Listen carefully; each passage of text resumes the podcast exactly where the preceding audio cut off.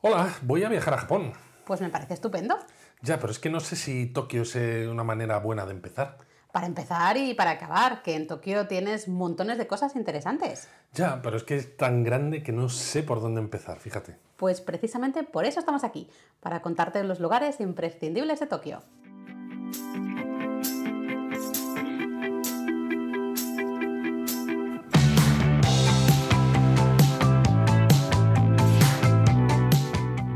Bienvenidos a Japón a fondo, El podcast sobre Japón. de la mano de japonismo. Bueno, ¿cómo estáis? Esperamos que bien y a tope preparando esos futuros viajes a Japón que estamos seguros de que van a llegar antes de lo que pensamos. Bueno, aunque más tarde de lo que nos gustaría, eso casi seguro. Sí, eso casi seguro. Pero bueno, antes de empezar a hablar de los lugares de Tokio imprescindibles, dejadnos daros las gracias de corazón por la acogida que le habéis dado a Japón a fondo, este podcast. Sí, porque si ya con el episodio cero nos disteis mucho cariño y nos dijisteis que queríais más, tras el episodio 1 los comentarios han sido geniales. Así que de verdad, muchas gracias, sois los mejores. Pero vamos al tema, Luis. ¿Por qué hablamos de imprescindibles de Tokio? Pues es una gran pregunta, Laura. Casi parece que la tuvieras preparada. Pero bueno, ahora en serio. Tokio es una ciudad casi inabarcable, ¿no? Tiene 38 millones de habitantes si hablamos del Gran Tokio. Bueno, pero es que teniendo en cuenta incluso prefecturas que están pegadas, ¿no? Y que forman ese núcleo urbano tan grande, ¿verdad? Claro, cierto, pero si solo incluso hablamos de los 23 barrios especiales, ¿no? que es donde se concentran los principales atractivos turísticos más famosos de la capital, estamos hablando de más de 9 millones y medio de personas. ¿no? Es que- es muy grande y claro, abarcarlo todo en un primer viaje o incluso en dos o tres es virtualmente imposible. ¿no? Entonces, como en el episodio anterior ¿no? ya hemos hablado de ideas generales para preparar el viaje, pues qué mejor que hablar de los imprescindibles en, Tokio. Es que la verdad es que mira que es grande Tokio, ¿eh? Y yo he de decir que aunque a mí Tokio es- siempre me había dado un poquito más igual, porque bueno, estudié en Kioto y me encanta esa ciudad, tengo que reconocer que en los últimos años Tokio se ha ido ganando así un poquito mi corazoncito, la verdad. Bueno, no me extraña porque yo lo digo siempre, ¿no? Tokio es como un Japón en pequeñito. O sea, en Tokio tienes de todo, desde zonas que los visitantes tienen en mente, ¿no? Con gran bullicio, neones, ruido, etcétera, pero también lugares de muchísima paz y tranquilidad, ¿no? Hay restaurantes fantásticos en los que puedes comer muy bien por poco dinero, tienes también la mayor concentración de estrellas Michelin del mundo, hay rascacielos, hay edificios preciosos, casas de estilo tradicional, parques inmensos, tribus urbanas, familias, vamos, de vale, todo. vale, vale. Si es que es darte pie sobre Tokio y te lanzas a hablar como si no hubiera un mañana, Luis, por. La, la verdad es que un poco sí, ¿eh? De todas formas, antes de contar a nuestros oyentes cuáles son estos imprescindibles, eh, habría que hablar de cuántos días pasar en Tokio, ¿no? Y eso no es tarea fácil porque, como decimos, la ciudad es súper grande. Y aunque hay muchas líneas de autobús, de metro y de trenes interurbanos, hay que decidir bien antes de ir. Sí, está claro que hay que decidir además si, ¿no? si se quiere dedicar algunos días a excursiones a sitios cercanos, aunque para eso ya habrá tiempo más adelante, ¿no? ¿Cuántos días entonces recomendamos a nuestros oyentes, Laura? Pues si te soy sincera, todos los que podáis. Al final es una cuestión muy personal y aunque solo podáis estar uno o dos días en Tokio, si eso es todo el tiempo que tenéis, yo iría igualmente. Siendo un poco más específica, entre 3 y 5 días pueden servir para hacerte una breve idea de lo que es la capital de Japón, ¿no? Eh, pero bueno, te quedas corto. En cualquier caso, como es la primera vez que hablamos de Tokio, creo que sería interesante contar brevemente ¿no? cómo se puede llegar hasta aquí. Porque igual damos por sentado que todos los que nos escuchan nos conocen por la web, ¿no? Por japonismo. Pero es muy posible que haya oyentes que hayan llegado aquí y no sepan nada de, de nuestra web. Bueno, ojalá sea así, de hecho, pero bueno, sí, tienes razón. De todas formas, vamos a decirlo de forma resumida, que, segura que seguro que podremos ampliar esto en futuros episodios. Pero si viajáis a Tokio, básicamente tenéis dos aeropuertos entre los que escoger. Uno sería Narita y el otro sería Haneda. Eso es. El primero, Narita, en realidad está en la prefectura de Chiba, ¿vale? Que es una de las prefecturas vecinas de Tokio y se encuentra a unos 60 kilómetros de distancia. Así que, aunque se puede llegar en tren con el pase de JR, el JR Pass, vais a tardar alrededor de una hora más o menos en llegar del aeropuerto a la estación de Tokio. Eso sí, luego es muy fácil cambiar de tren a un tren bala pues para ir a cualquier otra parte del país. Bueno, Luis, Fácil, eso de fácil, a ver, fácil para ti, que lo has hecho mil veces y te encantan los trenes. Pero hay que tener en cuenta que el Narita Express llega a un andén subterráneo, que está algo retirado, y hay que caminar así un ratito hasta llegar a la zona donde están los trenes bala, por ejemplo. Vale, eso es cierto, pero si se siguen las indicaciones que están también en caracteres occidentales, es fácil llegar, quería decir. Bueno, sí, vale, e, en eso tienes razón. Pero el Narita Express no es la única opción para llegar a Tokio desde Narita, porque también tienes el Skyliner de la compañía privada Keisei, que tarda bastante menos y te deja en la zona de Nippori y en Ueno. Y que además es una gran opción, ¿no? Si vas a continuar viaje hacia el norte de Japón en tren bala o Shinkansen, porque esas líneas, eh, las que van hacia el norte, paran en Ueno. O si te alojas en la zona de Ueno, ¿no? También. Pero bueno, mejor hablamos del otro aeropuerto, porque si no vamos a acabar haciendo un monográfico aquí de aeropuertos en el episodio que no es, ¿no? Aquí no toca. Así que antes de, que esto se nos vaya de las manos, recordad que además de Narita, el aeropuerto de Haneda también te sirve para llegar a Tokio. De hecho, a nosotros particularmente nos gusta más. Sí, la verdad, nos gusta bastante más y es que la terminal internacional es mucho más moderna que en Narita, ¿no? Tiene un montón de restaurantes súper interesantes y es que encima solo se tardan 15 minutos en llegar al centro de Tokio con el monorail y el monorail también se puede usar con el JR Pass.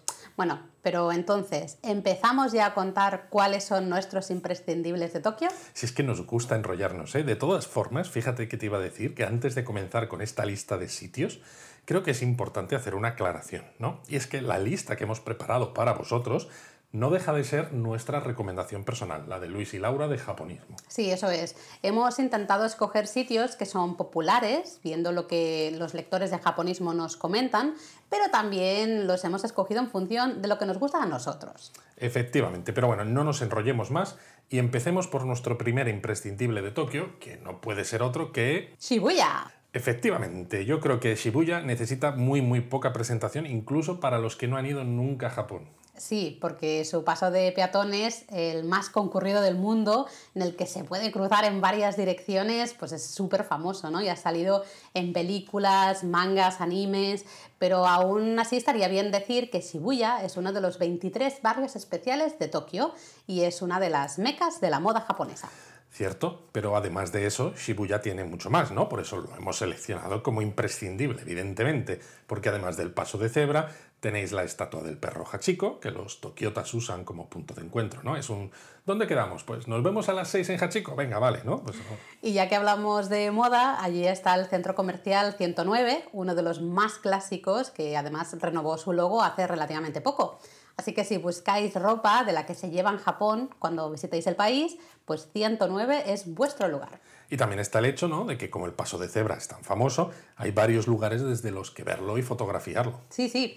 El Starbucks, que hay justo enfrente de la estación de tren y de metro, es uno de los sitios más típicos. Pero luego hay otros miradores muy chulos, como el mirador del edificio Magnet by Shibuya 109, o del Shibuya Hikarie, o del Shibuya Scramble. El Scramble, de hecho, es uno de mis rascacielos preferidos, ¿no? Por la plataforma mirador que tiene al aire libre y que es genial para ir con una cámara, con un buen teleobjetivo.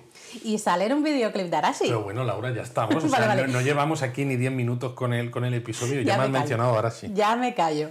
Pero sí, toda la zona en la que se encuentra el Hikarie y el Scramble es una pasada, llena de rascacielos de nueva construcción. Y además es interesante de ver por el canal, ¿no? Hay un canalillo que pasa por ahí, está recuperado y está lleno de cafeterías y restaurantes, ¿no? Súper bonito pasear por ahí. A mí me da que vamos a tener que hacer un episodio específico de Shibuya un día de estos a este paso. Es que hay tanto que contar y eso que no hemos contado ni la mitad, ¿no? Que hay love hotels, santuarios poco visitados por los turistas, tiendas de manga, cafeterías con robots como camareros, pero bueno, sí, igual podemos pasar al siguiente punto, ¿no? Mejor, sí, porque si no, si te dejo, te acabas convirtiendo el imprescindibles en Tokio en imprescindibles en Shibuya, ¿no? De todas maneras, para los que nos estáis escuchando, no os preocupéis si decimos muchas cosas de un sitio, porque luego en la descripción del episodio tendréis todos los enlaces para ampliar la información. Pero bueno, sin más dilación, ¿cuál es el siguiente lugar en nuestra lista de imprescindibles de Tokio, Laura? Shinjuku. Efectivamente, otro de los 23 barrios especiales. Además, lo decimos en segundo lugar porque por un lado es muy popular y tiene mucho que ver, pero por el otro porque está cerca de Shibuya y en la línea Yamanote de JR, esa que se puede usar con el JR Pass y que usamos todos los turistas que vamos a Tokio, pues tardaréis muy poquito en llegar. Vamos, que resulta eh, que es un plan perfecto, ¿no? Pues para dedicar un día a Tokio, ¿no? Puedes empezar por Shibuya, por ejemplo, comes por allí, luego te subes al tren a esta línea Yamanote y pasas la tarde en Shinjuku. O al revés, pero bueno, sí, esa es la idea. Además, Shinjuku no es otro de esos sitios que salen en muchas series y películas, ¿no? Sí, de hecho, si alguien ha visto la tercera temporada de Cobra Kai en Netflix, hay una escena en la que se ven los edificios de Shinjuku. Y no diremos más para no hacer spoiler a nadie. Así que si queréis comentarlo en nuestro canal de Discord, podemos tener una conversación sobre esto. Ya sabía yo que alguna cosa friki ibas a colar. Ya es que ya lo sabía. ¿Qué le vamos a hacer? Pero bueno, ¿qué hay que ver en Shinjuku? Seguro que me dirás que hay que hacer un episodio específico y tal, ¿a que sí? Ay, sí, es que ya son demasiados años juntos, porque efectivamente Shinjuku da para un episodio para él solito, ¿no? Eh, pero es que este barrio es que encima está en la estación de tren o tiene la estación de tren más concurrida del mundo. Venga, y ahora vas a decirle a nuestros oyentes que la estación es un punto turístico. Oye, pues si son fan de los trenes como yo, pues o se han visto los vídeos de Fan with Trains del canal de YouTube, pues claro que sí, ¿no? Además, con la renovación de la estación de autobuses, ¿no? Toda la zona es que es, un, es, es una pasada. Bueno, visto así pero también están los jardines Shinjuku-gyoen, que son geniales para ver los cerezos en flor en primavera, por ejemplo. Sí, de hecho yo creo que tenemos previsto ¿no? un episodio sobre Sakura, Hanami, cerezos en flor y esto no tardando mucho. Sí, sí, es que estamos a tope aquí con el podcast, ¿eh?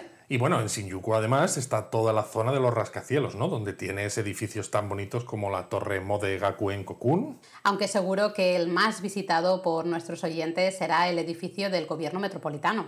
Efectivamente, porque la sede del gobierno de la metrópolis de Tokio es un genial edificio, un genial rascacielos que tiene dos torres y es obra de uno de los arquitectos japoneses más famosos, Tange Kenso. Bueno, si hay fans de la arquitectura como tú, seguro que irán a verlo, pero yo decía que sería el más visitado por otra cosa. Bueno, supongo que te refieres a sus dos miradores gratuitos, ¿verdad? Eso es. En verdad, em, bueno, es verdad que hay otros que quizá nos gustan más, ¿no? Y de los que hablaremos en pocos minutos. Pero la ventaja de los miradores del gobierno metropolitano de Tokio es que son gratuitos y además hay uno en cada torre. Eso sí, la desventaja es que son acristalados y la vista no es exactamente de 360 grados. Pero claro, ver Tokio desde esa altura ¿no? y sin tener que pagar nada, pues es una maravilla. Pues sí, y a ver, ¿qué más? Bueno, luego está eh, Kabukicho, con el hotel de Godzilla, eh, Golden Guy y sus bares. O la zona de Omoi de Yokocho, por ejemplo, ¿no? llena de restaurantes especializados en brochetas de pollo yakitori y otras cosas. Al final te voy a dar la razón ¿eh? en que esto da para otro episodio. Pero bueno, me estoy mordiendo la lengua para no contar todo lo que hay interesante de Shinjuku, así que mejor me callo ya, ¿eh? Sí, sí, no, sí, te entiendo. Pero por eso precisamente vamos a dejar eh, ampliar la información de todo esto para otros episodios. Y de momento lo que hacemos es pasar a la siguiente recomendación, que es... ¡Asakusa! Que no es un barrio especial, sino un distrito dentro de, unos, de esos 23 barrios. Pero bueno, lo importante de Asakusa es que yo creo que es el lugar tradicional más famoso de Tokio ¿no? y uno de los más visitados de todo Japón. Y es que, de nuevo, aunque hay mucho que ver en Asakusa, hay una estrella indiscutible. Es el templo Sensoji, el más antiguo de Tokio, que data del siglo VII. Bueno, es el más antiguo, ¿no? Si tenemos en cuenta su construcción original, pero el templo que hay hoy, que vemos hoy, está reconstruido tras los bombardeos de la Segunda Guerra Mundial, porque quedó reducido a cenizas y a escombros. Sí, eso es verdad, que los japoneses son muy peculiares, ¿no? Para contar los años de un sitio y decir que algo es lo más antiguo cuando realmente es una reconstrucción. Efectivamente, pero bueno, Dicho, dicho esto, ¿no? y fuera de bromas, el templo es cierto que es espectacular y más sobre todo ¿no? si llegáis por el camino típico que es atravesar la puerta Caminarimón, ¿no? que es la puerta de los, trenos, de los truenos, que es una verdadera maravilla. Y nada más cruzarla pasaréis por la calle Nakamise, la calle comercial Nakamise Dori, que está llena de tiendas de todo tipo. ¿no? Las hay de yucatas, de recuerdos turísticos, de galletas de arroz que se llaman senbe que además allí las tienen de muchos tipos diferentes. Y que nosotros siempre además compramos, ¿no? Y nos comemos ahí, bueno, como si no hubiera un mañana. Pero bueno, se me ocurre que igual podríamos hacer un episodio también en el podcast hablando de compras y souvenirs. Bueno, ya está bien con lo de podemos hacer un episodio de tal o de cual. Eh, ha quedado claro que tenemos episodios para todo, que tenemos muchísimas ideas. Pero a ver, ¿Qué, de, qué estábamos hablando? Estamos hablando de comprar galletitas en B en Nankami Sedori o de comértelas. Ah, es que están muy buenas, ¿qué pasa? No, nada, nada. Pero bueno, una vez atravesada esta calle, ¿no? la calle comercial, llegáis a la segunda puerta del templo, ¿no? Y al cruzarla veréis el salón principal, una pagoda y muchas más cosas, ¿no? Todo lo que es el complejo del templo Sensoji es espectacular. Y un consejo, ir también de noche. Reservado un ratito por la noche porque aunque el salón principal está cerrado, todo lo que es el complejo sí que está abierto. Además así podréis ver las persianas metálicas de las tiendas de esta calle comercial que ahora os las encontraréis cerradas y son geniales, ¿no? Porque cada una tiene un dibujito eh, diferente y además podréis ver todo el templo con mucha menos gente. Eso es, porque por el día la verdad es que está a tope y encima si vais por la noche y os lleváis un trípode para la cámara, como hacemos nosotros, pues salen unas fotos nocturnas fabulosas. Pues sí, de hecho una de ellas la usamos en nuestro calendario gratuito de fotos de 2020. Efectivamente, de todas maneras Asakusa es más que el templo Sensoji, ¿no? Aunque el templo sea lo más famoso, ¿no crees? Sí, además podéis acercaros hasta el río Sumida y desde allí veréis no solo los barquitos que hay en el río, sino la sede del edificio de la empresa de cervezas Asahi, que parece un vaso de cerveza, ¿no? Con, con, espuma, es así muy chulo. La verdad que sí, pero la gente se suele reír más de la llama dorada, ¿no? El Flamme d'Or, que es el edificio del arquitecto francés Philippe Starck, que está justo al lado, ¿no? Porque la llama esa que tiene encima parece... Bueno, no parece precisamente una llama, ¿no? Sino otra cosa. Se parece a una caca voladora. Bueno, no lo quería decir de una manera tan cruda, pero ha sido clara y precisa. pues claro, como tiene que ser. Pero bueno, también eh, se ve la torre Skytree, que es el segundo edificio más alto del mundo, y hay mucho más que ver en Asakusa. ¿eh? No os voy a decir eso de en otro episodio os lo vamos a contar, porque seguro que a estas alturas, aunque solo sea el segundo episodio de Japón a fondo, ya sabéis cómo va la cosa. Así que momento de dejar Asakusa entonces y recomendar otro lugar de Tokio, ¿no? Id con la libreta y ir apuntando, ¿no? Entonces, ¿cuál viene después de Asakusa? Akihabara.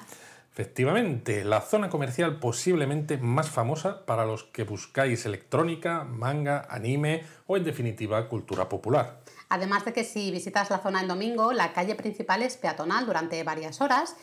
Y es una gozada, ¿no? Ver todos los edificios y todos los neones desde, desde la calzada. Ya te digo, mola un montón. De todas maneras, esto pasa en Ginza también, ¿no? Es verdad, pero bueno, no nos adelantemos, que de Ginza hablaremos luego. En Akihabara tradicionalmente había muchas tiendas de segunda mano de electrónica. Que bueno, las sigue habiendo, ¿no? Es si se sabe buscar bien. Sí, pero es verdad que han perdido fuerza, ¿no? Sobre todo por internet, por un lado, y también por los grandes centros comerciales de tecnología, como por ejemplo el inmenso Yodobashi Camera que hay pegado a la estación.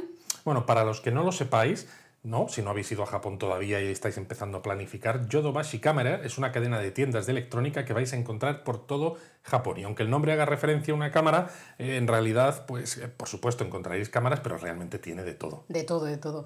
Eh, pero quizá por eso hoy en día Akihabara se ha convertido más en una zona para los amantes de la cultura manga y anime y de la cultura C-pop en general, ¿no? Sí, así de forma rápida, ¿no? Se me ocurre, por ejemplo, que tienes el AKB48 Café, ¿no? Es donde actúa uno de los grupos musicales más populares de Japón desde hace años. O también está el Gundam Café, ¿no? De temática Gundam, ¿no? Con platos temáticos, etc. Sin olvidarnos del Mandarake, que tiene una tienda de varios pisos, es muy, muy grande. O todos los Made Cafés, ¿no? Que son muy populares aquí en Akiba. Ya te digo, es virtualmente imposible pasear por Akihabara, ¿no? Akiba, lo que ha dicho Laura, es una abreviatura bastante típica para referirse al barrio, pero como decía, es virtualmente imposible pasear y no ver muchas chicas vestidas de sirvientas en las intersecciones entre calles intentando atraer clientes. Desde luego, si alguno quiere probar estos, eh, estas cafeterías de sirvientas, estos maid cafés, Akihabara es su sitio. Y ya que estamos en Akihabara, pues otro imprescindible para nosotros que se puede ver además en el mismo día dando un paseíto son Ameyoko y el Parque de Ueno. Sí, es un paseo relativamente largo pero muy interesante. Desde Akiba primero se llega a Ameyoko, una zona comercial bajo las vías del tren, y alrededor de ellas también, que está llena de tiendas de todo tipo, restaurantes y bueno, mucha, mucha gente. Es un poco caótico, ¿no? Es como, no sé, como un Tokio diferente, ¿no? Del que a menudo no, no, se habla. Quiero decir que muchas veces Japón se ve como un lugar muy, muy organizado, silencioso, limpio, ¿no? Como todo muy perfecto, ¿no? Y sin embargo te metes en Ameyoko y es todo lo contrario, ¿no? Y pese a ello es fantástico. Bueno, yo creo que eso es lo bonito de Japón, ¿no? que mm, es mucho más de lo que a menudo se transmite y por eso nos gusta hablar justamente de cosas así. Eh, pero sí, bueno, en, eh, hay, hay montones de tiendas de ropa, desde camisetas a cosas más elaboradas, eh, donde podéis perderos horas y horas, pero también hay restaurantes para comer algo o simplemente para comprar algo y seguir vuestro camino. Lo chulo además es que también ¿no? se ven muchas tiendas en plan mercado, donde los japoneses compran productos frescos. ¿no? Quizá como turistas a lo mejor no le demos tanto uso, porque bueno, no podemos, no tenemos cocina no podemos en el, cocinar tanto, exacto, ¿no? O no lo Mm. podemos llevar de vuelta a nuestro país, pero la verdad es que es interesante de ver, ¿no? Y ver todas esas interacciones, ¿no? Entre los, eh, la gente de la ciudad y los comerciantes. Sin duda, además, una vez que sales de Ameyoko, habiendo empezado el paseo en Akihabara, recordemos, solo tienes que cruzar la calle y estás en el Parque de Ueno, otro de los sitios que hay que ver sí o sí en Tokio. Sí, porque el parque de Ueno es uno de esos oasis verdes, ¿no? Los que te puedes perder y no escuchar coches, aunque casi siempre hay mucha gente, eso sí, con lo que una cosa es no escuchar coches y otra es tener tranquilidad. Además de que es uno de los sitios más populares para disfrutar de los cerezos en flor, ¿no? Aunque bueno, ya hablaremos de esto en otro programa. Y también es muy romántico porque tiene un lago así con pedales que se pueden alquilar para dar una vueltecita con tu pareja mientras atardece, por ejemplo. Oh, qué bucólico. Pero bueno, por si fuera poco, además en el Parque de Ueno hay varios templos repartidos, ¿no? Por todo el parque, ¿no? Y eso lo hace también interesante. Y no podemos acabar de hablar de esta zona sin mencionar sus museos, porque algunos de los museos, de los mejores museos de Tokio, están justamente en este parque, ¿no? Un ejemplo es el de ciencia, ¿no? Que incluso podéis ver una locomotora de vapor en su exterior y más cosas. O el de arte occidental, cuyo edificio es patrimonio de la humanidad por ser obra de Le Corbusier. La verdad es que te puedes pasar horas y horas en el parque, ¿eh? totalmente cierto. Yo diría de todas formas que ya tendremos tiempo para hablar largo y tendido del parque en otro episodio del podcast. Así que, Venga, ¿qué vale. te parece si saltamos a otra de nuestras recomendaciones, ¿no?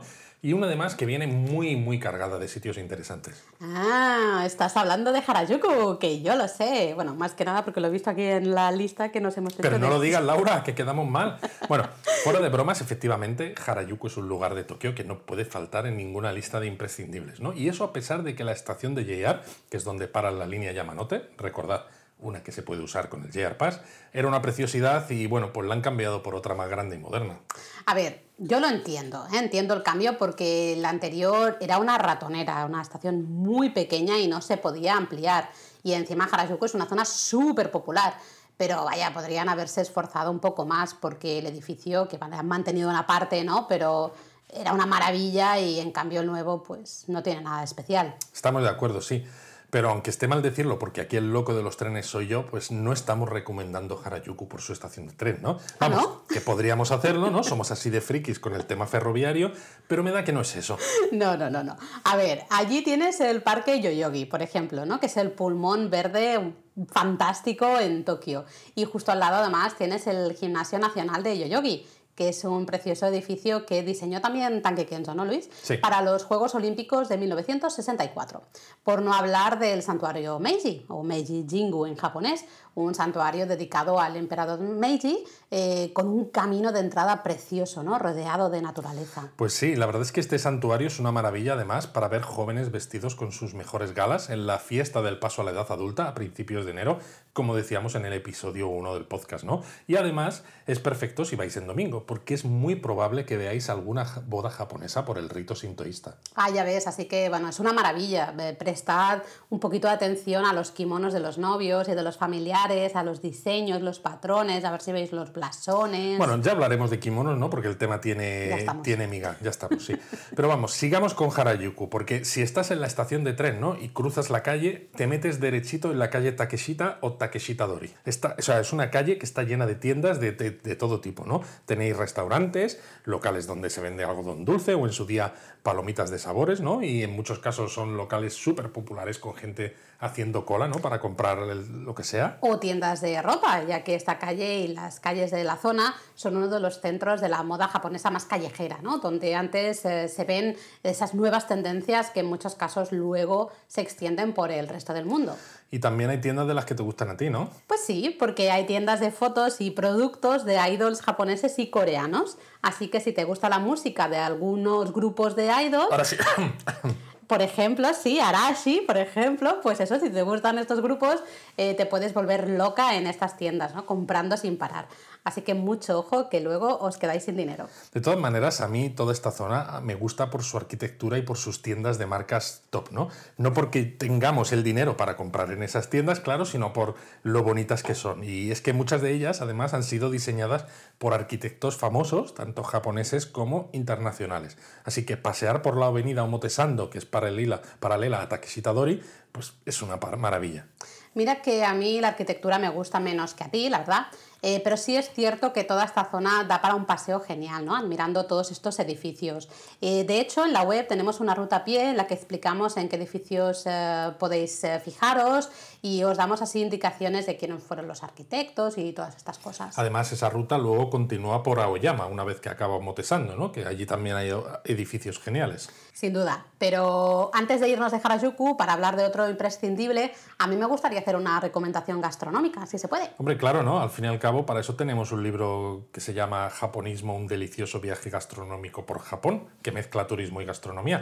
Ya, sé que la cuña publicitaria ha sido muy descarada, pero mirad, Nadie nos patrocina el podcast, ¿no? La cosa está además muy malita, así que dejadnos que hagamos esta pequeña cuña y compraos el libro si aún no lo tenéis, porque tiene un precio muy competitivo, contenidos muy interesantes y montones de fotos súper chulas de Japón, que encima son todas vale, Vale, vale, vale, Luis, tranquilo, ha quedado claro. Eh, déjame decir la recomendación ah. gastronómica en Harajuku ya, vale, ¿no? ya me callo. Bueno, tampoco es eso. Bueno, que me lío. En Harajuku tenéis Gyoza Low, aunque a veces igual lo veis escrito como Gyoza Row es uno de los restaurantes especializados en gyozas más famosos de Tokio. Y para el que no lo sepa, las gyozas son unas empanadillas de origen chino, pero adaptadas al gusto japonés y que están buenísimas. Es verdad que sus gyozas no son quizás las mejores que hemos comido en Tokio, ¿no? Pero si te sientas encima en esa barra y ves la zona de la cocina que se ve sucia, como antigua, cutre, que es algo encima bastante común ¿no? en los restaurantes tradicionales, a pesar de lo que muchas veces se cree sobre la absoluta limpieza que hay en Japón. Es verdad, de hecho muchos lectores se han sorprendido ¿no? al, al ir y verlo con sus propios ojos. Y eso que en el artículo que tenemos sobre el restaurante en, japonismo lo explicamos. Pero en serio, dejad mm, cualquier prejuicio que podáis tener atrás, porque comer unas gyozas en Harajuku es la manera perfecta de completar la visita a toda esta zona de la capital japonesa. Estoy totalmente de acuerdo. Pero bueno, ya que hemos hablado de una zona de Tokio ¿no? que tiene buena arquitectura, pues vamos a recomendar otra que también tiene una arquitectura fantástica y que no es otra que es Ginza. Pues sí, mira que Ginza a mí a, priori me parece un sitio poco interesante, ¿no? Porque es todo tiendas caras, básicamente. Eh, pero por un lado, no todas son tan caras y en las que sí, bueno, pues se pueden mirar los escaparates y especialmente admirar la arquitectura. Bueno, y por no hablar de los centros comerciales que se han abierto en los últimos años, que tienen montones de tiendas, aquí sí, para todos los presupuestos, también muchísimos restaurantes, uno de ellos, por ejemplo, tiene hasta un salón mirador acristalado con unas vistas geniales.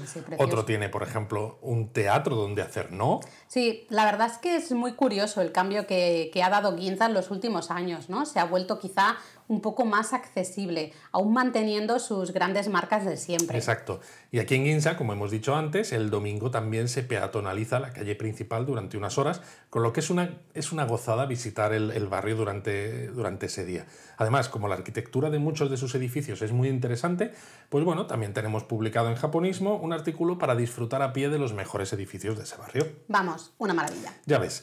Y desde uno de esos centros comerciales con mirador, además, se está cerquita del viaducto por el que pasa el tren bala en dirección a Kioto y Osaka. Estaba claro que tenías que hacer otra mención a los trenes, ya es que no sé, no me sorprendo. Bueno, en este caso lo he hecho a propósito, ahora porque quería encontrar una manera ¿no? de unir Ginza con nuestro siguiente imprescindible, porque como desde Ginza se pueden ver los trenes bala que han salido de la estación de Tokio, ¿Qué tal si nos acercamos a la propia estación? Fíjate que la excusa no me la acabo de creer del todo, ¿eh? pero bueno, mira, vamos a dejarlo. Eh, porque sí, la estación de Tokio es una maravilla y una preciosidad. Sí, además, si no nos explicamos, quizás alguien que nos escuche puede pensar que somos unos tipos raros, ¿no? Recomendando una estación por mucho que sea la estación central de la ciudad. Bueno, a ver, tipos raros somos, ¿no? Pero aparte de eso, es que la estación de Tokio cumplió 100 años en 2014 y se aprovechó entonces eh, para restaurarla hasta dejarla como era originalmente. Es un precioso edificio de ladrillo rojo del periodo Taisho eh, donde se ven influencias occidentales y japonesas. Sí, aunque eso es por el lado Marunouchi, ¿no? Porque por el lado contrario de la estación, el lado Yaesu es mucho más moderno y tiene una arquitectura que es justo lo opuesto a la de la estación clásica. Bueno, es que Tokio ha crecido tanto y las líneas de tren también que la estación es un mastodonte. ¿eh? Eh, y es genial porque hay tiendas de todo tipo, algunas de series de anime y de manga o de series de televisión japonesas. Hay zonas especializadas en restaurantes de ramen, zonas comerciales con restaurantes de todo tipo. Sí, en realidad es como una mini ciudad, ¿verdad? Porque una vez que entras puedes sobrevivir allí dentro perfectamente sin tener que salir y sin repetir ni compras ni comidas casi en meses, ¿no? Totalmente. De hecho, bueno, por eso tenemos un súper artículo sobre la estación de Tokio en japonismo, que también como los otros artículos os lo dejamos en el resumen de, por escrito del episodio, ¿no? Tanto en Kuonda como en la web, en japonismo. De todas formas, creo que deberíamos dejar claro a todos los que nos escuchan que incluso aunque la estación sea genial, que lo es, no la recomendamos solo por eso, ¿no? Que quizás se nos van a asustar, Luis. La verdad es que sí, toda la razón. Pero bueno, recomendamos la zona de la estación de Tokio porque desde la estación se puede llegar caminando hasta el Palacio Imperial, ¿no? Y bueno, alguno que sepa un poco más, ¿no? Que nos esté escuchando, igual dirá, hey, que no se puede entrar a ver el palacio, ¿no? ¿Para qué me lo recomiendas, no? Porque, claro, el Palacio Imperial es la residencia actual del emperador de Japón. Sí, pero el camino hasta la zona exterior, la verdad es que a nosotros nos encanta, ¿no? Sobre todo si eh, desde la estación de Tokio vas por el Parque de la Fuente Wadakura, que es un parque con esculturas modernas y unas fuentes de agua así muy curiosas, eh, y en el que se puede ver parte de las antiguas murallas y fosos del castillo de Edo, que es, eh, es lo que hoy conocemos como el Palacio Imperial. Eso es una de las cosas, fíjate, que más me gusta, ¿no? Que cuando estás en Tokio y ves partes de la antigua muralla del Palacio de Edo, tanto en esta zona que comentamos ahora o en Akasaka, por ejemplo, ¿no? Pues te deja totalmente maravillado ante el inmenso tamaño que, que tenía ¿no? en, su, época, su época dorada. Sí, de todas formas, eh, sobre el parque de la Fuente Guadacura, del que hablaba antes, seguro que muchos oyentes no saben que tiene relación con la Casa Imperial. Seguro que no. Bueno, de hecho, ni siquiera estoy seguro de saberlo yo. Así que veo que te estás guardando ases en la manga, Laura. Mm. Por supuesto. Pues bueno, te cuento. Resulta que el parque originalmente se construyó para conmemorar la boda del emperador emérito, Akihito, con la emperatriz Michiko en 1961 y luego, en 1995, se reconstruyó para conmemorar la boda del entonces príncipe y hoy emperador Naruhito con la princesa Masako, hoy emperatriz y los canales de agua que hay simbolizan las dos generaciones de bodas reales. ¡Uy, qué interesante! Eso sí, el parque es pequeñito y se ve rápido, así que una vez visto solo tenéis que seguir hasta el exterior del Palacio Imperial, ¿no? Allí veréis uno de los fosos exteriores y la verdad, pues mucho más de dentro no se puede ver, aunque hay algunas visitas guiadas por parte de, esa, de, esa, parte del Palacio Imperial. Sí, bueno, son visitas guiadas hasta por el propio exterior, ¿no? Sí, Ni siquiera se, se entra. Pero bueno, lo más típico es acercarse a ver el puente Nijubashi, que es quizás lo más fotografiado ¿no? del castillo, del antiguo castillo, del actual palacio. Y bueno, generalmente el día del cumpleaños del emperador y de Año Nuevo, la gente se puede acercar a ver cómo saludan los emperadores, aunque por la pandemia eh, el pobre emperador actual pues no ha podido disfrutar mucho de ello, la verdad. bueno, de todas maneras, ¿no? Lo que sí que se pueden ver son los llamados jardines del este, ¿no? Entre los jardines, el poquito que se puede ver de la muralla, ¿no? Las pequeñas eh, fortalezas llamadas Yagura que hay en las esquinas de las murallas, ¿no? Las puertas que quedan, los rascacielos al fondo y demás. A mí me parece súper interesante. Sí, la verdad. además, aparte de que según cómo hayáis empezado la visita, igual os queda tiempo para continuar el paseo rodeando el Palacio Imperial y llegando hasta el foso Chidori Gafuchi, sobre todo si vais en primavera, ¿no? Cuando están los cerezos en flor. La verdad es que sí, porque es uno de los sitios más, más, bonitos que hay en Tokio para ver los cerezos, cierto. Y si aún queda tiempo, además, pues unos minutitos caminando desde el foso y te plantas en el santuario Yasukuni, ¿no? Que es uno de los más controvertidos que hay, pero también hay que reconocerlo, es muy impresionante. Uf, menudo paseo, ¿eh? Si empezáis en la estación de Tokio y acabáis en el santuario Yasukuni, poneos calzado cómodo. Bueno, cualquier día en Tokio al final es ponerse calzado cómodo. Pero sí, la verdad es que es un paseo genial. Y poco a poco, pues vamos llegando al final de nuestra lista de imprescindibles, aunque todavía nos queda alguno, así que no desfallezcáis. Uno de nuestros favoritos, sin duda, siguiente en la lista, serían la Torre de Tokio y el Templo Soyoji. ¿Cuántas veces, a ver, contádnoslo, cuántas veces habéis escuchado eso de tradición y modernidad a la hora de hablar de Japón. Estoy seguro de que millones de veces, ¿no? A nosotros, a decir verdad, ¿no? Eh, ya que estamos empezando el podcast, ¿no? hay que dejar claro ¿no? nuestra manera de, pensar acerca de Japón. Esto de tradición y modernidad no nos gusta demasiado, ¿no? pero ya os lo contaremos otro, día, día por qué. Pero bueno, tener una torre moderna ¿no? de comunicación, aunque con un toque retro, ¿no? y, un gran, y un gran templo budista, pues eh, es que es precioso, ¿no? Es perfecto, ahí tan juntitos. La verdad es que sabía que ibas a mencionar esto de la tradición y la modernidad, ¿no? Es que lo, está, lo estaba viendo. Eh, pero es verdad que cuando entras al complejo del templo Jojoji y tienes al fondo el salón principal, que ya de por sí es impresionante, con la torre de Tokio detrás, es que la imagen es una pasada. Tú lo has dicho, ¿no? Es que todo el templo es una pasada, porque el complejo del templo es muy, muy grande, ¿no? Y está lleno de cosas que ver, que las listamos en el artículo de japonismo, por supuesto, donde si no. Y no sé que nos podríamos estar 20 minutos hablando solo de este templo, de verdad. Y la torre, eh, aunque ya no se usa como torre de comunicaciones, porque se ha quedado bajita, y para eso está la Tokyo Skytree eh, sigue teniendo miradores geniales a los que subir. Además de que por las noches se ilumina y de tanto en tanto tiene hasta iluminaciones especiales para conmemorar diferentes cosas. Alguna han conmemorado cosas de Arashi, ¿no? Por ejemplo. Por ejemplo, si es que ya, ya lo sabía yo. Pero es verdad, ¿no? Es curioso, porque es verdad que se ha quedado viejita y lo de la altura que decíamos, ¿no? No tanto por la altura de la torre, sino por la altura de los edificios que hay a su alrededor, ¿no? Que son todavía incluso más altos. Pero claro, la torre de Tokio está en un lugar mucho más céntrico que la Skytree, ¿no? Y para nosotros tiene un encanto especial que la Skytree aún no tiene, ¿no? Pero es verdad que la Skytree tiene de todo alrededor, ¿no? Y bueno, seguro que dentro de unas décadas, cuando ya no sea una novedad, la Skytree también será otro clásico de Tokio. Pues no me extrañaría para nada. Para no enrollarnos mucho más, eh, saltamos de la Torre de Tokio y el Templo Soyoji y nos vamos hasta otro rascacielos que es en realidad mucho más que un rascacielos, porque es una ciudad en miniatura. ¿no? Hablamos de Roppongi Hills y de su mirador City View. En este caso, la recomendación es por el mirador. Eh, seguro que muchos habréis escuchado hablar de Roppongi como barrio para salir de fiesta y es verdad, es un sitio muy animado, ¿no? donde suelen ir muchos residentes extranjeros a divertirse. O a ligar.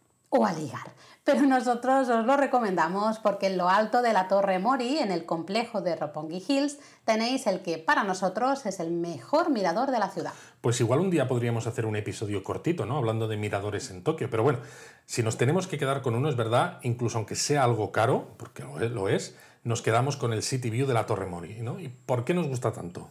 Bueno, nos encanta porque primero hay un mirador acristalado, casi arriba del todo, de la torre, en un espacio que además se usa para exposiciones temporales. ¿no? Nosotros eh, la última vez que subimos al Mirador vimos una exposición sobre Pixar y sus películas, que la verdad que estuvo súper interesante.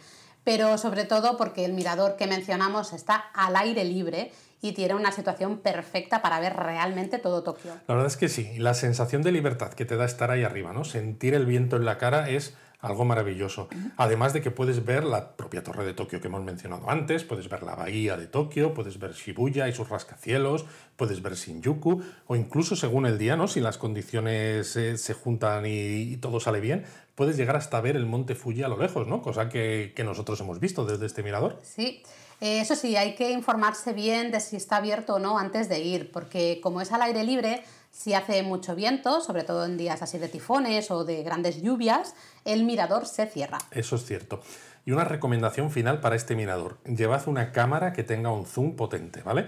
Porque las fotos desde arriba de toda la ciudad son espectaculares, ¿no? Pero cuando podéis hacer zoom y acercaos a los rascacielos de Shibuya para o poder acercar el Fuji en la medida de lo posible, es una maravilla.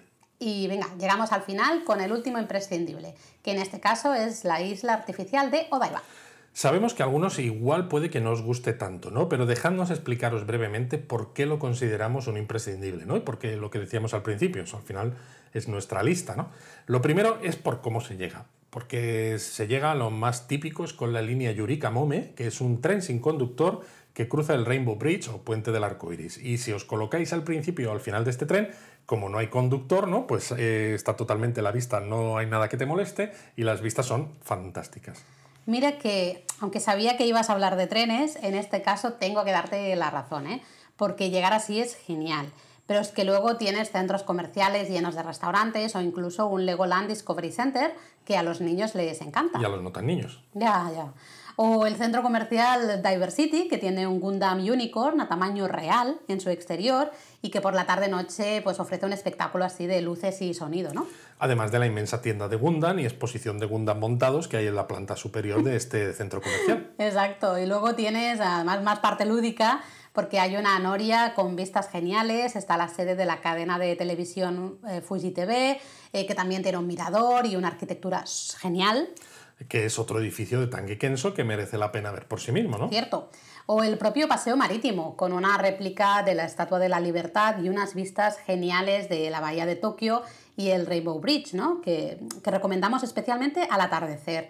Y justo al lado la playa, que aunque no se permite al baño, pues al menos si puedes mojarte un poquito los, los pies, ahí estar con la arenita y demás. Y, y, bueno, ya que estamos en Odaiba, hay que hablar de los museos, porque Odaiba tiene unos cuantos también muy interesantes, ¿no? Está el Museo Naval, está el Miraikan, que es el Museo de Ciencia Emergente, ¿no? Que entre otras cosas tiene un robot Asimo en su interior, uh -huh. y por supuesto, pues está el Team Lab Borderless, ¿no? Que es un museo relativamente nuevo, pero que es impresionante y que se ha convertido quizás en la estrella de los museos de Tokio. Sin duda, y además para llegar a este museo, al Team Lab Borderless, eh, pasas por el Toyota MegaWeb, donde hay una pista para conducir un kart y exposiciones de coches de Toyota y bueno, yo que sé, más cosas, ¿no? Si os gustan los coches, buen sitio.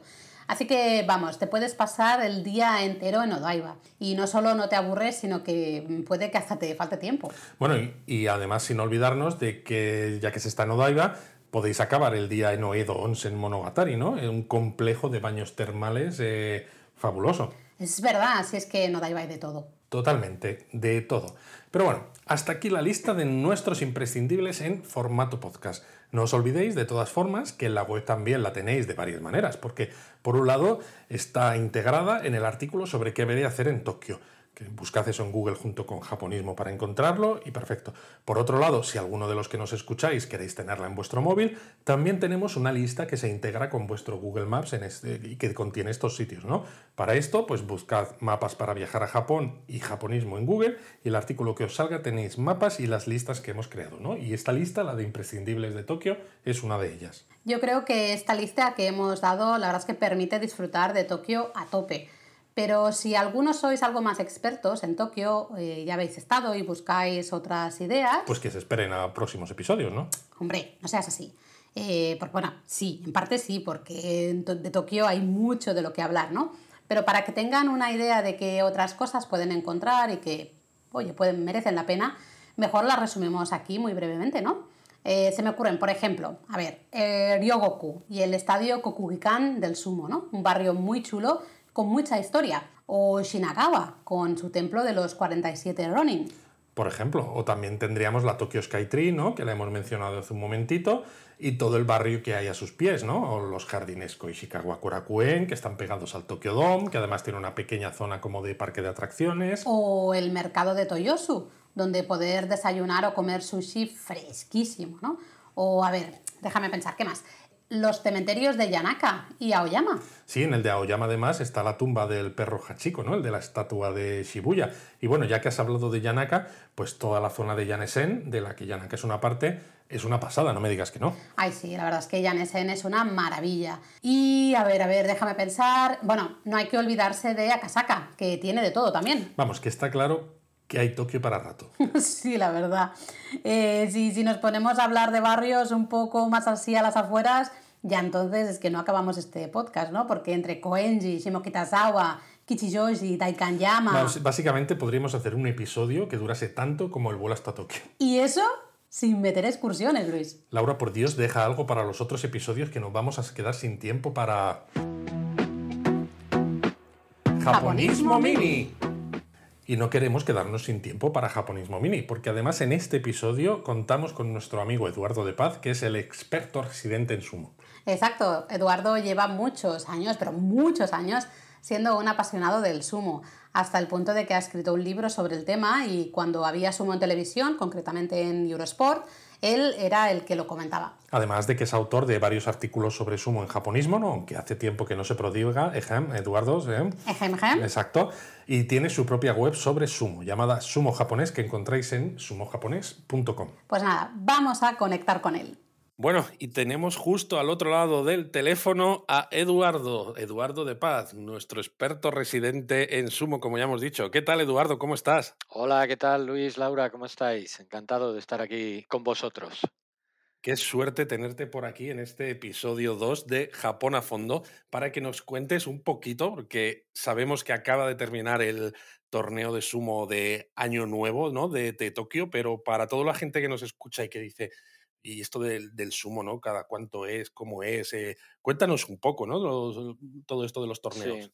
Bueno, los torneos de sumo hay seis al año, todos los meses impares, enero, marzo, etcétera. Bueno, ya sabéis todos los que son los meses impares. Tres de ellos son en Tokio, uno de ellos es en Osaka, otro en Nagoya y otro en Fukuoka. Esto en, digamos, lo normal, porque este año ha sido todo un desbarajuste por causas que todos sabemos, ¿no?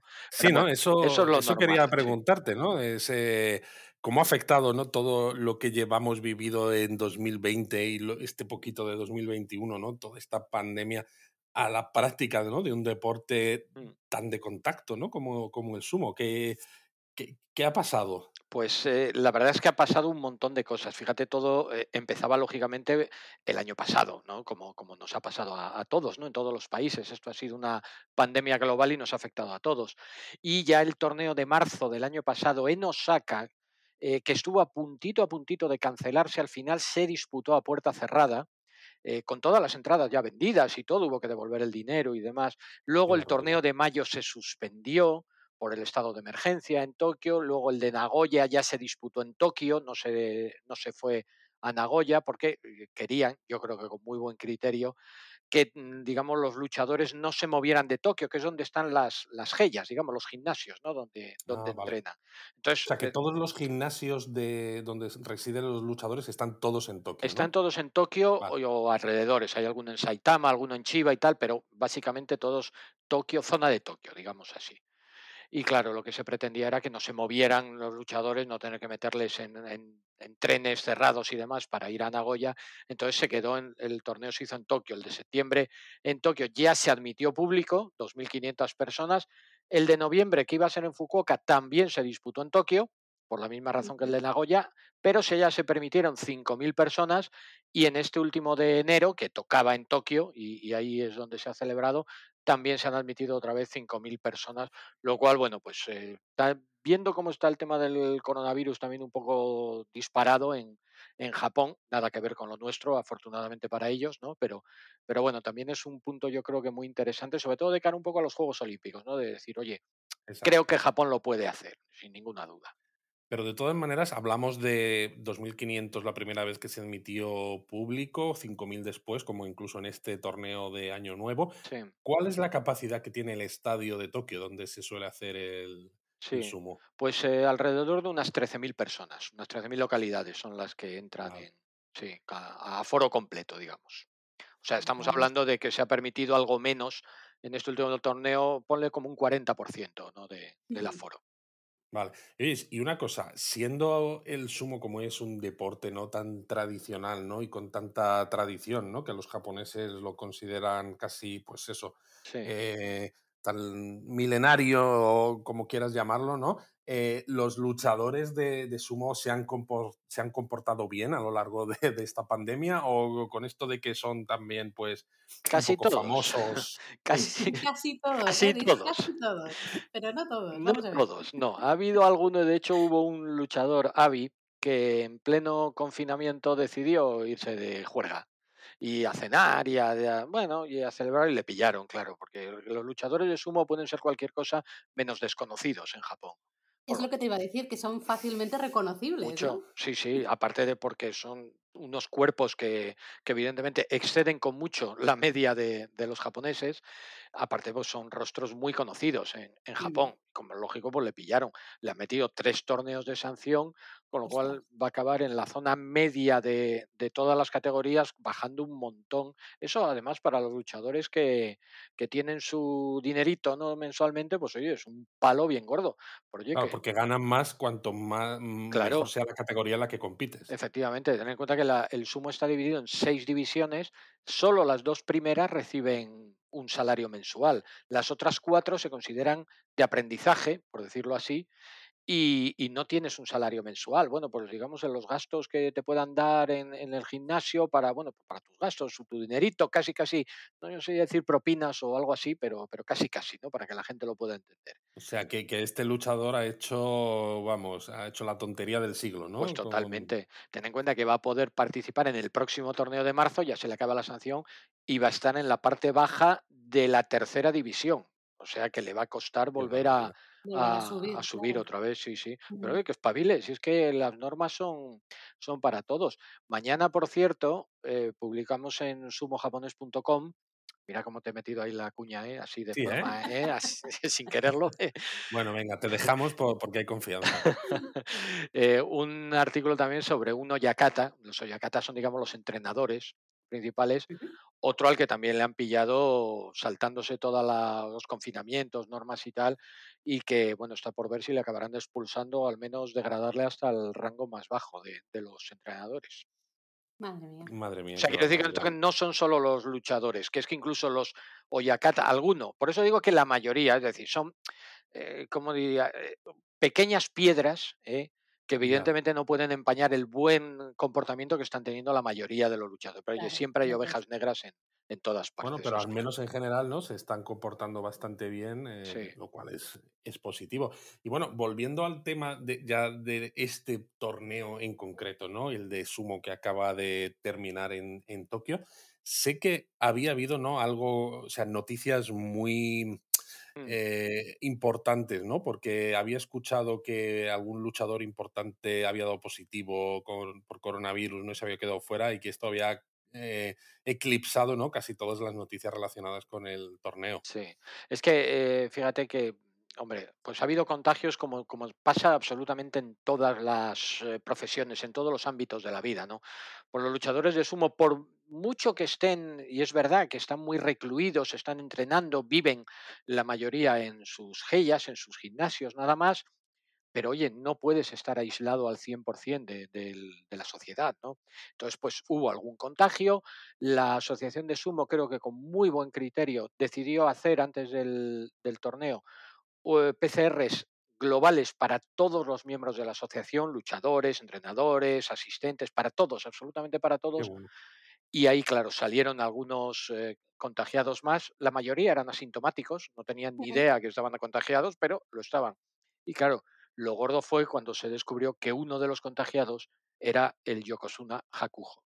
Entonces, claro, aquello fue un bombazo, porque os podéis imaginar, Hakujo es, es un semidios para, para Exacto, es lo que te iba a decir, ¿no? Para los que nos están escuchando, cuéntanos un poquito, aunque sea de forma resumida, por qué Hakujo es tan importante, ¿no? Que nosotros sí que lo, sabemos, pero es posible que alguien que nos escuche dice, ¿quién es este señor Hakujo que dice Eduardo, ¿no? Que ha causado tanta sensación por salir positivo. ¿Qué es esto de, de Yokozuna? Pues mira, en los rangos del sumo están desde menor a mayor, evidentemente las categorías inferiores, luego está la categoría de Yurio y la categoría de Makuchi. En la categoría de Makuchi, que es como si dijéramos la primera división, hay varios rangos, los Maegashira, luego está Komusubi, luego Sekiwoke, Oseki, que es, lo podríamos traducir como campeón, y Yokozuna, que es el gran campeón. Es un rango honorífico que solamente se le otorga a los grandes luchadores.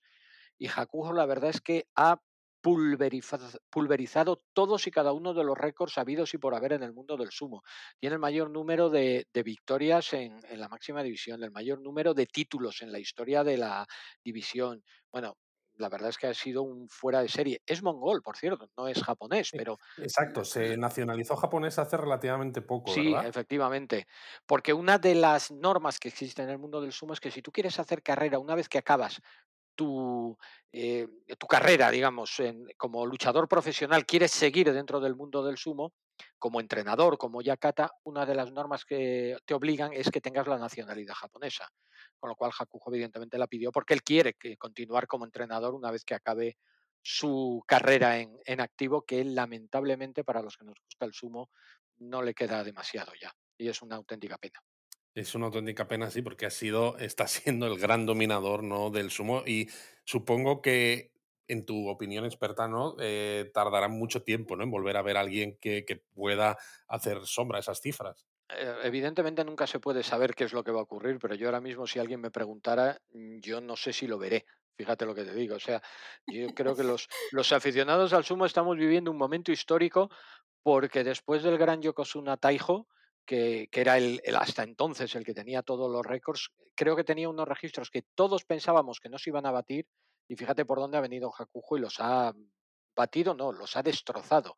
Con lo cual, creo que estamos viviendo un momento más que histórico en el mundo del sumo y cuando este hombre se retire, no sé si decirte que va a ser un duelo nacional, eh, Pero casi. pero casi, casi, porque oye, una cosa, mm, los japoneses, a pesar de que Hakujo es mongol, le adoran. O sea, para ellos es lo que os decía, un semidios y, y sin ninguna Bueno, duda, claro, ya son muchos años en el país, claro, ¿no? Eh, y al final se ha integrado allí también, ¿no? Ha hecho Y ha toda su vida allí. ha dado muchas alegrías, ¿no? Al, al mundo del sumo también. Sí, y además es, es, es una persona que ha sabido adaptarse a, a la, a la sensibilidad japonesa, que ha llevado su título, su rango de, de Yokozuna, que es un rango de mucho honor, de, de mucha importancia para el mundo del sumo y para Japón en general, lo ha llevado, pero vamos, con una dignidad impresionante, con lo cual los japoneses, sinceramente, le adoran y, y para ellos es, aunque no sea japonés de nacimiento, para ellos es un japonés más.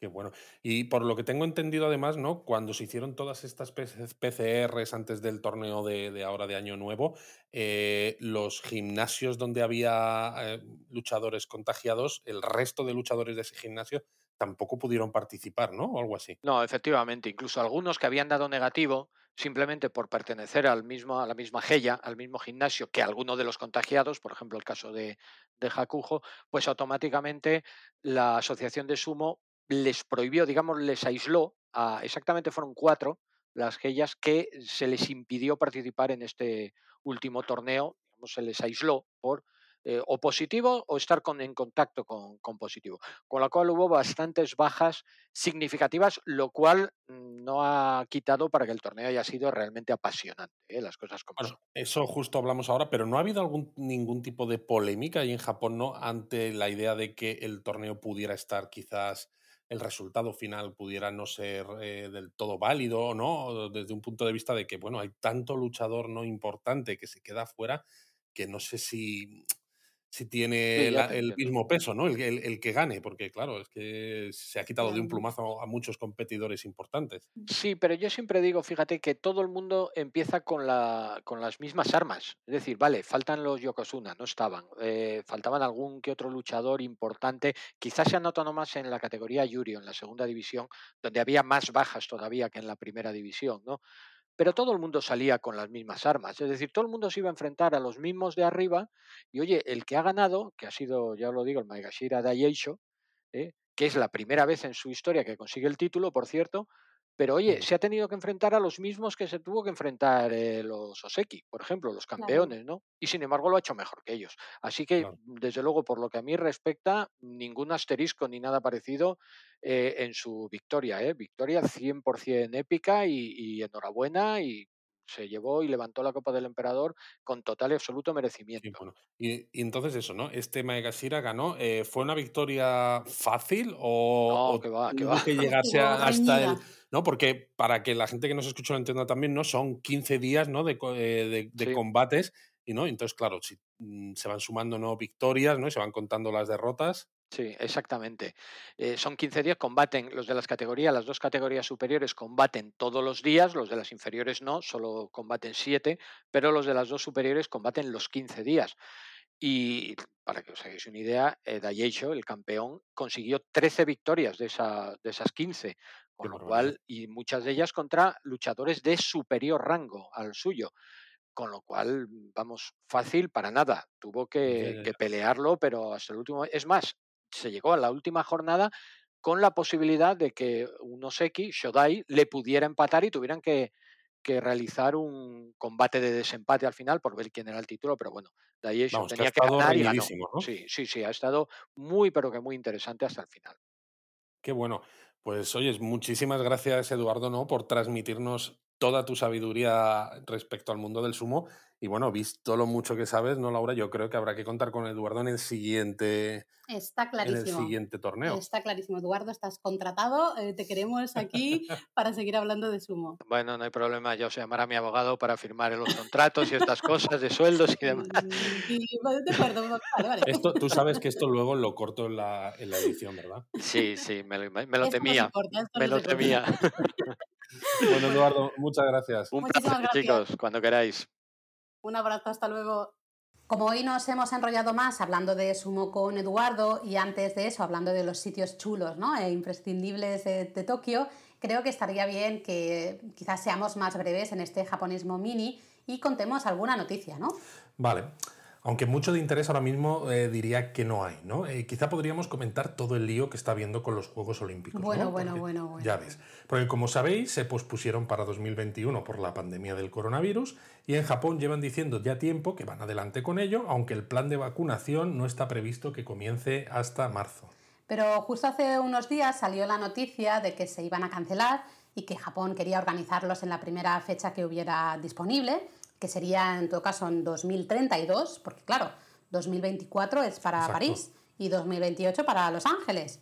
Pero oye, nada más salir la noticia, el gobierno japonés y el comité organizador salieron rapidísimamente a desmentirlo. Vamos, que en este momento, en el momento de grabar este podcast, no os podemos asegurar ni una cosa ni la otra, porque el año pasado ya ocurrió esto mismo. ¿no? Eh, Japón seguía diciendo que los juegos iban adelante y de un día para otro se pospusieron. Exacto, puede pasar cualquier cosa. Pero cuando pase, os la contaremos tanto en el podcast como en nuestras redes sociales y evidentemente en la web. Bien dicho. Y no queríamos tampoco acabar este episodio del podcast sin mencionar algo que ocurre siempre en enero también cada año, que es la quema de amuletos, ¿no? Algo muy curioso de ver, porque cuando vas a esos santuarios y templos en los primeros días del año, ves cómo van los japoneses en masa, ¿no? No solo para visitarlos por primera vez, sino también para devolver los amuletos comprados el año anterior. Sí, como eh, luego se queman en grandes hogueras, ¿no? A veces algunas son más pequeñitas, pero vamos, eh, por ejemplo, yo recuerdo una muy pequeñita que vimos en un santuario en Shibuya, ¿no? ¿Y cuál es el sentido ¿no? que tiene esta quema de amuletos? Explícanoslo, Laura. Bueno, si fuéramos cínicos, eh, diríamos que es fomentar la compra de nuevos amuletos, ¿no? Para mantener el flujo de dinero. Es una buena explicación, sí. Pero en serio, se queman para que el humo que se genera llegue hasta los dioses, ¿no? Es una, una forma eh, de que si te dieron suerte, pues vuelva a su origen, ¿no? Y que se lo agradezcas. La verdad es que es, es bonito, ¿no? En cierto modo, porque es una manera de mostrar que todo es eh, cíclico, ¿no? Y que lo que se genera en un lado luego se devuelve por otro. Pues sí, y bueno, así que ya sabéis, si alguna vez viajáis a Japón a principios de año y visitáis templos o santuarios, fijaos en cómo se devuelven estos amuletos, ¿no? Y en esas hogueras que veréis a mediados de enero. Muy, muy curioso de ver. Bueno, pues ahora sí que nos acercamos ya al final, ¿no? Muy, muy, muy cerquita de acabar y solo nos queda hablar de la palabra japonesa, pero antes de eso queríamos hacernos eco de algunos de los comentarios que nos habéis enviado. Venga, vamos a ello. nos gustaría destacar uno, que lo leo directamente. ¿eh? Dice, hola chicos, aquí una fan desde hace tres años. Me ha gustado mucho el podcast, igual que vuestros directos de los viernes, que son temáticos un tema de comentar cómo funciona la sanidad en Japón desde el punto de vista del turista. Me parece muy interesante. ¿Qué hacer si te pasa algo? ¿Cómo funciona el seguro? ¿Se pueden comprar medicamentos? Creo que puede ser un buen tema para otro podcast. Un beso. Pues un beso para él también y apuntado queda porque ya que es uno de los ¿no? consejos así que dimos en el primer programa, eh, pues estará bien dedicarle un, quizá un programa específico o al menos una parte de un programa. Perfecto. Y bueno, también queríamos comentar, pues Sandra, por ejemplo, nos comentó que le gustaba muchísimo el podcast y que le gustaban además las pullas que me tiras de vez en cuando, Laura. Es que a veces te pasas con tus friquismos de trenes, Luis. Seguro que ha sido por eso. seguro, sí, seguro. Pero bueno, vamos a dejar esto de lado, ¿eh? vamos a, a dejarlo ahí correr y una vez llegados a este punto, ahora sí que acabamos el episodio del podcast con la palabra japonesa que hemos escogido para vosotros. Estamos seguros de que muchos la sabéis o al menos la habéis escuchado, especialmente si habéis leído manga o habéis visto anime, ¿no? Porque la palabra es sumimasen. Y es una palabra que nos gusta mucho para este episodio 2 porque se usa muchísimo en Japón, ¿no? Y la vais a escuchar muy a menudo cuando visitéis el país en cuanto se pueda, porque es que además tiene más significados que el típico. Em, lo que pasa es que para eso primero habrá que decir cuál es el típico, ¿no, Luis? Bueno. Eh, tranquilos, me encargo.